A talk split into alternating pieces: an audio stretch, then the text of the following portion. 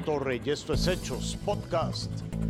Detienen a la madre del presunto feminicida de Montserrat Juárez por su probable participación en el crimen. Además buscan a dos policías involucrados. Hay más pesquisas por el feminicidio de la joven Montserrat Juárez. Carmen, la suegra, ingresó a la prisión de Santa Marta, Acatitla, por estar implicada en el crimen.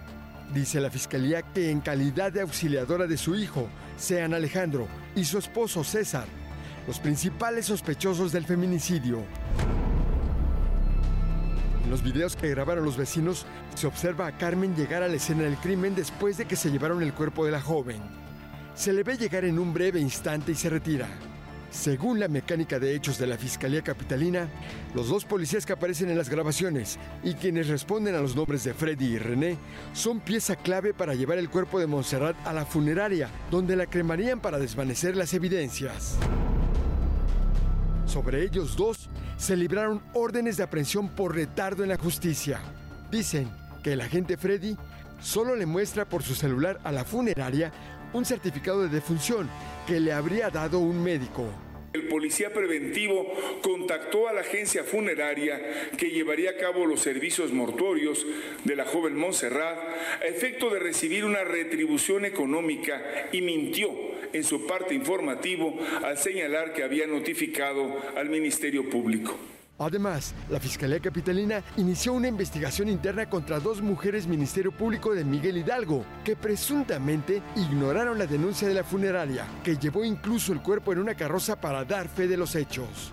Ahí, dos servidoras públicas en su calidad de agentes de Ministerio Público Auxiliar A, posiblemente sin realizar ninguna diligencia ni informar a sus superiores, solamente le comentaron que más tarde se comunicarían con el denunciante para atender la situación, algo que nunca ocurrió. Las funcionarias Karen y Gabriela ya fueron suspendidas. Realizan arrestos por el asesinato de encuestadores de Morena en Chiapas. Son los seis detenidos por el asesinato de dos encuestadores de Morena y la desaparición de uno más, ocurrido el fin de semana en Juárez, Chiapas.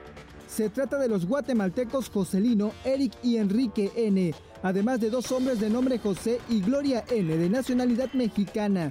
Durante la conferencia matutina se revelaron algunos detalles de la detención. Quienes se les aseguró una camioneta, un arma de fuego y objetos sustraídos a las víctimas. Las víctimas, José Luis Jiménez y Cristian Landa Sánchez y el desaparecido Adrián Cid Pérez, son originarios de Jalapa, Veracruz. La Fiscalía de Chiapas inició las investigaciones por el delito de robo con violencia y los que resulten.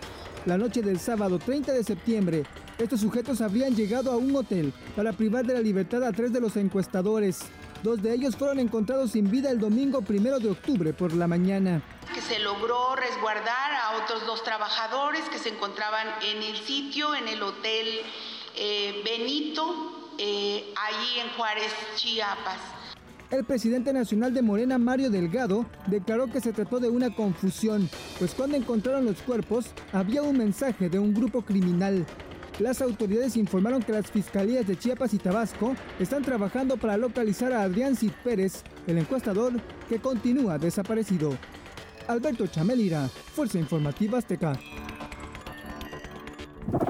Un ballet parking se llevó un Corvette a dar la vuelta y le pisó duro al acelerador. Tim Shearer es dueño de dos cosas. La primera es esa belleza color azul. La segunda, un corajón marca diablo completamente proporcional al costo de su auto.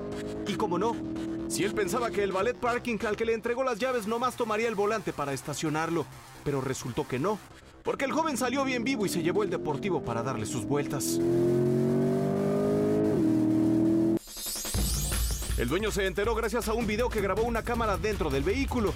Ahí se escuchan claramente las risas del ballet que se lo llevó sin permiso. También quedó documentado que tiene pesadito el pie, pues lo aceleró hasta las 6.000 revoluciones por minuto. Tim asegura que el auto no tiene más de 5.000 kilómetros recorridos. Y que gracias al chistecito del ballet, podría perder la garantía del vehículo en caso de futuros problemas mecánicos. Cuando se dio cuenta de lo que había ocurrido, decidió levantar una queja ante las autoridades encargadas del estacionamiento en el aeropuerto. Primero le dijeron que se harían cargo de cualquier daño que el abuso de confianza pudiera haber provocado, pero luego lo pensaron bien y decidieron meter reversa. Se lavaron las manos.